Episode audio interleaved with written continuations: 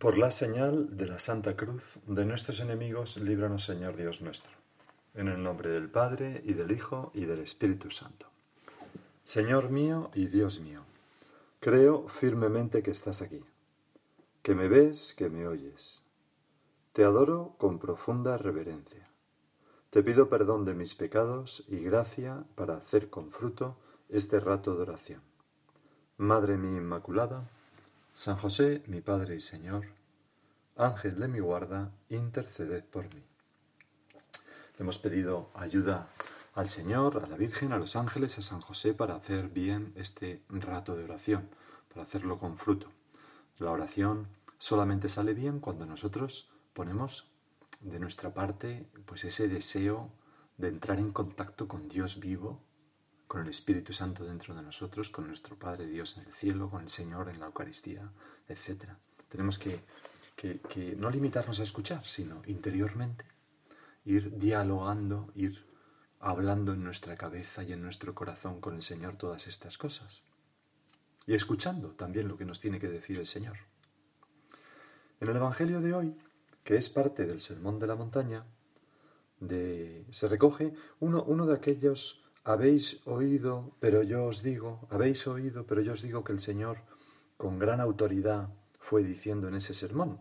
Ayer, si recordáis, el Señor nos decía que habéis oído que se dijo ojo por ojo y diente por diente, pero yo os digo, al que te abofetea, ofrécele la otra mejilla, al que te pide, dale, el que te pide la túnica, dale el manto, etc. Bueno, pues hoy es uno de estos, como digo, que dice así. Habéis oído que se dijo, amarás a tu prójimo y aborrecerás a tu enemigo. Pero yo os digo, amad a vuestros enemigos y rezad por los que os persiguen, para que seáis hijos de vuestro Padre Celestial, que hace salir su sol sobre malos y buenos, y manda la lluvia a justos e injustos. Porque si amáis a los que os aman, ¿qué mérito tendréis? ¿No hacen lo mismo también los publicanos? Y si saludáis solo a vuestros hermanos, ¿Qué hacéis de extraordinario? ¿No hacen lo mismo también los gentiles? Por tanto, sed perfectos como vuestro Padre Celestial es perfecto. Claro, en el ambiente judío de nuestro Señor, el prójimo, pues era el judío, no el gentil y no el, publicano, no, no, no, no, el prójimo es los de mi tribu, ¿no? Los, los, los míos, esos son el prójimo al que hay que cuidar y al que hay que amar. A los demás, nada, ¿no? Muchas veces le llamaban así, ¿no? Pues eh, perros le llamaban incluso. Y, nuestro Señor pega un salto, ¿no? Eleva esto, dice, si amáis a los que os aman, ¿qué mérito tendréis? ¿No hacen lo mismo también los publicanos? Y si saludáis solo a vuestros hermanos, ¿qué hacéis de extraordinario? ¿No hacen lo mismo también los gentiles? Es decir, todo el mundo quiere a su familia, o casi todo el mundo. Es verdad que hay gente que, no sé, que está un poco degenerada, o, pero Aristóteles, que era, en fin, hace ya 2400 años, 2500 de él, pues Aristóteles decía que quien no quiere a su padre y a su madre no merece razones, sino palos, ¿no? Está animalizado. Bueno, todos, cualquier ser humano, a su familia, a los suyos, pues los queremos. Y, y diría yo, y nos vemos correspondidos en ese amor tantas veces. Cuando había en España todavía el terrorismo de ETA, se, recuerdo haber oído muchas veces que las personas que habían vivido, cerca de esos que luego se revelaron como terroristas, pues decían que eran buenos vecinos, que incluso pues eran buenos padres, los que eran padres, buenos hermanos, buenos hijos, pero desde luego no eran buenos cristianos, eran asesinos, ¿no? Joseph Goebbels, el ministro de propaganda del Tercer Reich de, Hitler, pues eh, era eh, un buen padre de seis hijos, hasta por lo menos en algunos momentos, ¿no? Porque luego se suicidió y los mató antes a los seis, ¿no? No era tan buen padre. Pero Hitler quería a Eva Braun, evidentemente. En fin, y así podríamos seguir, ¿no?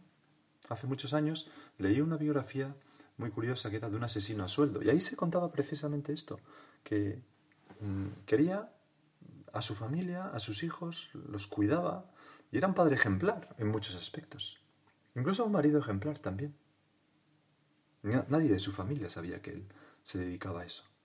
Bueno, pues mm, entendemos, Señor, que esto lo hace todo el mundo, pero tú nos dices, no, no, pero ser cristiano no te puedes conformar con eso. Tienes que hacer más. Tienes que ser perfecto como vuestro Padre Celestial es perfecto. Ese Padre bueno que hace llover sobre justos e injustos, salir el sol sobre malos y, buenos. Es decir, tenemos que mm, dar como un paso que nos haga demostrar, o que muestre, mejor dicho, que somos hijos de Dios. Hijos de Dios, que tenemos en nuestra, en nuestra alma un germen divino, que nos hace capaces de algo que desde luego los animales no, pero otra persona que no tenga ese germen divino es difícil que lo haga. ¿Y eso qué es? Amad a vuestros enemigos y rezad por los que os persiguen. Es lo más difícil del mundo. Amar a nuestros enemigos y rezar por ellos. Me acuerdo que hace, eh, pues hace quizás un par de años o tres, no, no lo recuerdo bien, pero tenía estaba en mi casa y entonces estábamos cenando y propusieron, vamos a ver una película. Y yo dije, no, yo no voy a verla porque tengo que irme a preparar una meditación que tengo que dar mañana. Y entonces, medio en broma, medio en serio, me dijeron, pero a ver, ¿de qué vas a dar la meditación y la preparamos aquí entre todos en un momento? Y te vienes a ver la película. Entonces dije, pues tengo que hablar del amor a los enemigos y del perdón de las ofensas. Y entonces, uno de los que estaba allí, catedrático de universidad, me dijo, pues mira, te voy a decir una cosa. Yo, en el departamento, en la universidad, he comprobado que los cristianos y los no cristianos somos muy parecidos. Pues a veces nos enfadamos, tanto los cristianos como los cristianos, a veces hay alguno que es un poquillo vago y puede ser un cristiano o no cristiano, a veces hay alguno que no le ha ido bien el matrimonio y puede ser un cristiano o no cristiano. Eh, somos muy parecidos en casi todo, pero hay una cosa en la que yo noto una diferencia entre los que son cristianos y los que no lo son. Y es que cuando hay una pelea gorda por celos o por algún otro motivo dentro del departamento, si las personas que se han peleado son cristianas, acaban haciendo las paces, acaban perdonándose y reconciliándose. Pero cuando no son cristianos, eso queda enconado para siempre.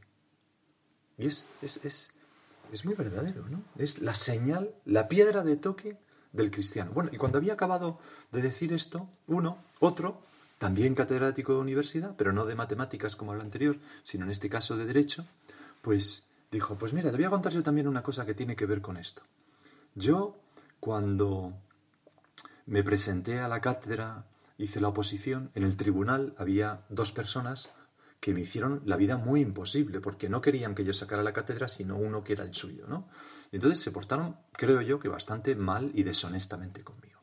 Y entonces, eh, bueno, pues yo tengo una lista, este, esta persona que hablaba es una persona que va a misa cada día, decía, tengo una lista de personas que están mis padres, amigos, etcétera, a los que yo rezo todos los días por, ello, por ellos, en la acción de gracias de la misa, pido por ellos. Y ahí tengo los nombres de estas dos o tres personas que me hicieron ese daño. Y entonces también rezo por ellos todos los días. Y de vez en cuando le pregunto al Señor, bueno Señor, ya está bien, ¿no? Vamos a ver, ¿los puedo quitar ya? Y entonces me, me paro a pensar un poco y el Señor más o menos me hace ver, no, no los puedes quitar todavía porque todavía tienes un poco de rencor hacia ellos. Y sigo rezando, ya han pasado ya varios años y rezo todos los días por ellos. Amad a vuestros enemigos y rezad por los que os persiguen. Estas personas que me decían esto, y sobre todo este segundo, estaba viviendo al pie de la letra lo que es la piedra de toque del cristianismo. Eso es lo que nos distingue. El amor que nos tenemos unos a otros y, esto que nos dice el Señor, el amar a nuestros enemigos. ¿No hacen lo mismo también los publicanos cuando queremos a nuestra familia? ¿Qué hacéis de extraordinario? ¿No hacen también los gentiles cuando queréis a vuestros hermanos? Amad a vuestros enemigos. Eso es lo que marca la diferencia. No sé si, sabes por qué se dice lo de piedra de toque.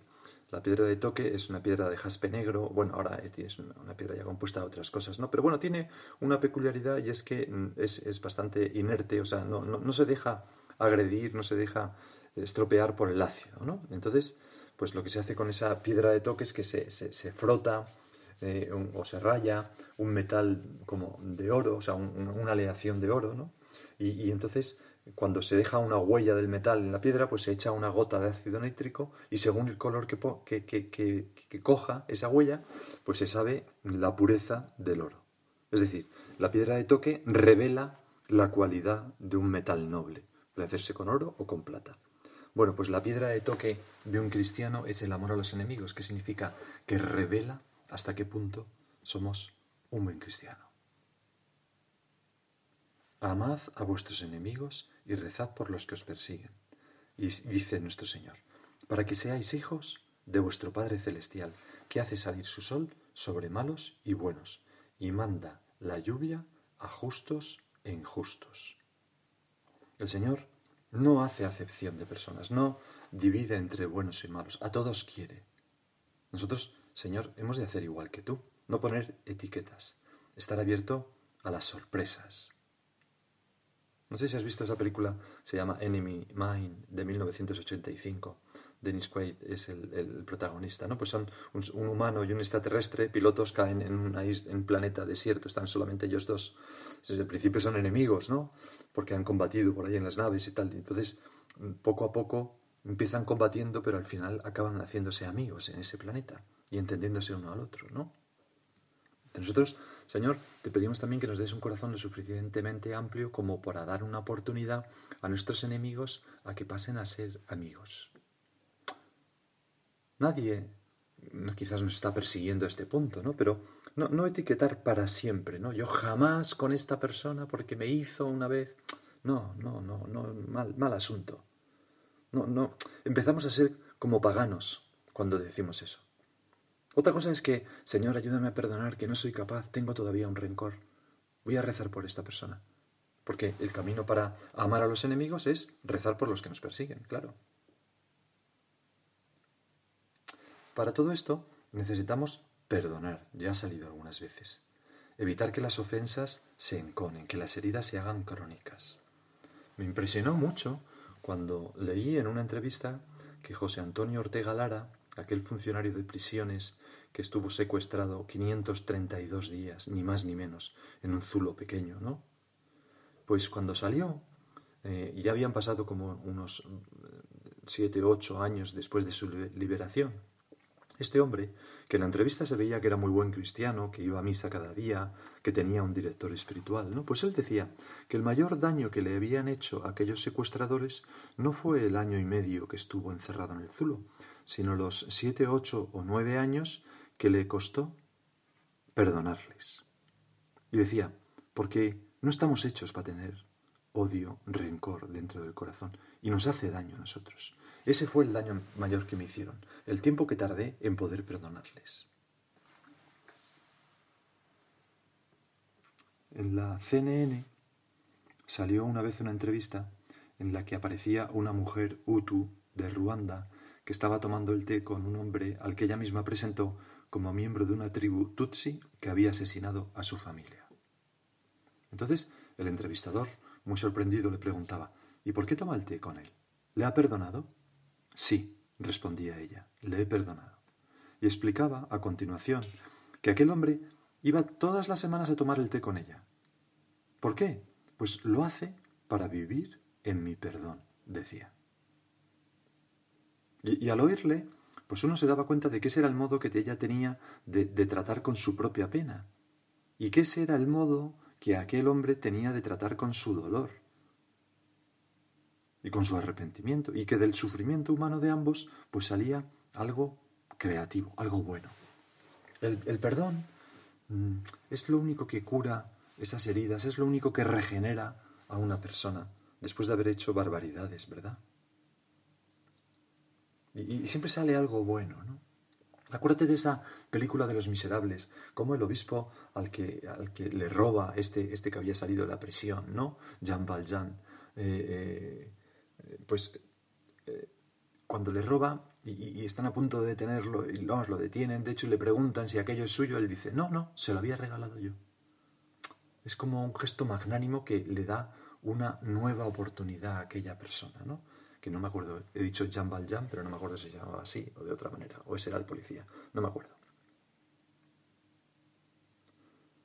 Tenemos, Señor, y te lo pedimos tanto, ¿no? Ayúdanos a resistir esa tentación de no perdonar, de guardar para siempre un agravio, que ya digo, es una señal de paganización. ¿Qué ejemplo nos han dado tantas personas? He contado el ejemplo de, de, dos, ¿no? Ahora te voy a contar el ejemplo de una tercera persona que leí también, ¿no? Un sacerdote que había estado mucho tiempo en, torturado en cárceles con, con, el régimen comunista de un país del este. Y cuando cayó el comunismo y quedó en libertad, pues uno al poco tiempo, un día iba en un tranvía y se cruzó en el tranvía con su torturador, que estaba allí. Seguramente nadie sabía que aquel había sido un torturador. Y entonces se asustó de ver al sacerdote porque lo reconoció. Pensó que le iba a delatar. Y entonces el sacerdote se adelantó a él le abrazó y le, digo, estate, le dijo, estate tranquilo porque te he perdonado. Es muy, es muy impresionante que haya, Señor, mm, personas capaces de hacer esto. Podemos nosotros pensar, yo tengo pendiente algún perdón. Alguien a quien que me hizo alguna cosa, pero que yo le sigo guardando un rencor. Tengo pendiente a alguien así en mi familia, en mi trabajo, en mi país, en mi ciudad. Vamos a pedirle, como escribió León Tolstoy en aquella novela de Ana Karenina, ¿no? cuando, cuando el marido abandonado de Ana Karenina, ¿no? Alejo Alejandrovich, si no recuerdo mal, le, dice, viendo viendo que, bueno, está a punto de morir cuando da a luz a su hijo, que no es hijo suyo, es, hijo de, la persona con la que se fue a Nekaranina, que es el conde Bronsky, ¿no? Pues le dice al conde Bronsky, una sola cosa pido al Señor, que no me arrebate la alegría de perdonar. Y con un gran esfuerzo, pues perdona a su mujer, ¿no? Que, que se había ido con el conde Bronsky. Amad a vuestros enemigos y rezad por los que os persiguen. Ya he dicho que muchas veces el camino para conseguirlo primero, amar a los enemigos, por tanto perdonarles, es rezar por, por ellos, por todos los que nos persiguen. Y el compendio del Catecismo de la Iglesia dice algo que es muy consolador. Dice, no está en nuestra mano no sentir ya la ofensa y olvidarla. ¿Verdad? Muchas veces, pues oye, no sé qué hacer para perdonar esto porque me sigue doliendo en el corazón. Dice, pues no está en nuestra mano el sentir, el no sentir la ofensa y olvidarla. Pero el corazón que se ofrece al Espíritu Santo cambia la herida en compasión y purifica la memoria, transformando la ofensa en intercesión. Este es el truco, ofrecer nuestro corazón al Espíritu Santo en nuestra oración. Y entonces, no preocuparnos más, dejarle que ese divino maestro, ese divino médico, vaya haciendo una operación de corazón, nos vaya cambiando el corazón y haciéndonos semejantes a Jesucristo para ser capaces de perdonar. Porque claro, Jesucristo fue quien verdaderamente vivió esto que predicaba. Por eso nosotros lo podemos vivir, porque Él nos ha dado ejemplo. Él en la cruz le dijo, Padre, perdónalos porque no saben lo que hacen. Jamás hay un gesto osco del Señor hacia nadie en el Evangelio. Podemos vivirlo porque nos ha dado ejemplo y podemos vivirlo porque nos da su gracia, la gracia de Dios, que nos va como divinizando y haciéndonos semejantes y los dones del Espíritu Santo, el don de piedad, por ejemplo, para ver a todos los demás como hermanos, a pesar de que nos hayan hecho alguna ofensa. Un paso muy básico para empezar a amar a alguien es no hablar mal de esa persona. Tenemos también tantos ejemplos, ¿no? Los santos, cuando son contradichos, cuando son calumniados, cuando son difamados, ¿qué hacen? Callan. A ejemplo de nuestro Señor. Jesús callaba. Cuando, hasta el punto que Pilato le dices, ¿callas? ¿No oyes todo lo que dicen de ti? Le asombra.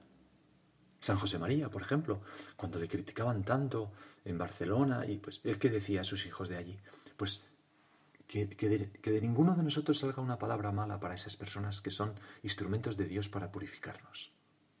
Así hablaba San José María. Jamás hablaba mal de las personas que le hacían daño. Al revés, rezaba por ellas. La piedra de toque del cristiano, claro, Señor. Por eso San José María es santo y nosotros somos unos mequetrefes y adoquinos, de adoquines tantas veces, ¿no?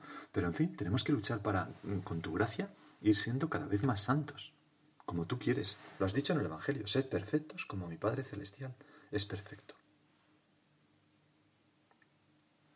Y aunque estamos hablando del amor a los enemigos, me gustaría leeros unas palabras del Papa y leérmelas a mí para hacer un punto de examen, que hablan no de los enemigos, sino de la propia familia, que a veces es donde podemos encontrar un enemigo temporal, ¿no? Me he enfadado con mi marido, con mi mujer, con mi padre, con mi madre, con mis hijos, y estoy un día, tres horas enemistado. ¿no? Ese, ese, tipo de enemigos, porque claro, no son nuestros enemigos. Pero los aplicamos a esas horas ¿no? en que en que, en que estamos así. Decía el Papa, prefiero una familia con rostro cansado por la entrega a una familia con rostros maquillados que no han sabido de ternura y compasión. Esas son las familias. Cuando les pregunté a don Aniceto y señora quién tuvo más paciencia en estos más de, en estos más de 50 años, dos personas que habían dado su testimonio en esta reunión, contestaron, los dos padre. Porque en la familia para llegar a lo que ellos llegaron, 50 años, hay que de matrimonio, hay que tener paciencia, amor, hay que saber perdonarse. Padre, una familia perfecta nunca discute. Mentira. Es conveniente que de vez en cuando discutan y que vuela algún plato. Está bien, no le tengan miedo. El único consejo es que no terminen el día sin hacer la paz. Porque si terminan el día en guerra, van a amanecer ya en guerra fría. Y la guerra fría es muy peligrosa. En la familia porque va socavando desde abajo las arrugas de la fidelidad. Y hablando de arrugas, para cambiar un poco el tema, recuerdo el testimonio de una gran actriz, actriz de cine latinoamericana, cuando ya casi sesentona comenzaba a, mostrar, a mostrarse las arrugas de la cara y le aconsejaron un arreglo, un arreglito para poder seguir trabajando bien, que su respuesta fue muy clara. Estas arrugas me costaron mucho trabajo, mucho esfuerzo, mucho dolor y una vida plena. Ni soñando las quiero tocar, son las huellas de mi historia. Y siguió siendo una gran actriz. Como dije antes, prefiero familias arrugadas, con heridas, con cicatrices, pero que sigan andando, porque esas heridas, esas cicatrices, esas arrugas son fruto de la fidelidad de un amor que no siempre les fue fácil. ¿Verdad que son pues unas palabras muy bonitas que podemos aplicar? Pues claro que yo mm, con mi hermano tuve esta diferencia por motivo de la herencia, ¿no? que es el motivo, mm, el mayor motivo de, desajustes entre hermanos, ¿no? las herencias. Qué cosa tan triste. Más de un padre, si hubiera, visto lo que iba a pasar con sus hijos, se lo hubiera gastado todo en vida y hubiera hecho muy bien para por lo menos mantener la unidad de sus hijos. Bueno, pues cuando, cuando si, he tenido un desencuentro por, esto, vale, pues es una herida, es una cicatriz, es una arruga que tengo, pero, pero hay que pasar por encima de eso y hay que seguir amando con esa cicatriz. Hay que perdonar y hay que amar a ese enemigo que no es nuestro enemigo, que es un hijo de Dios y que es mi hermano. Vamos a acudir a la Virgen. Es una fuente dulcísima de perdón. Ella nos perdonó a todos en la cruz. Madre, danos un corazón bueno que sepa perdonar como el tuyo. Y cada uno de nosotros puede hacer ahora un examen personal para ver en qué puede mejorar en esto de amar a los enemigos.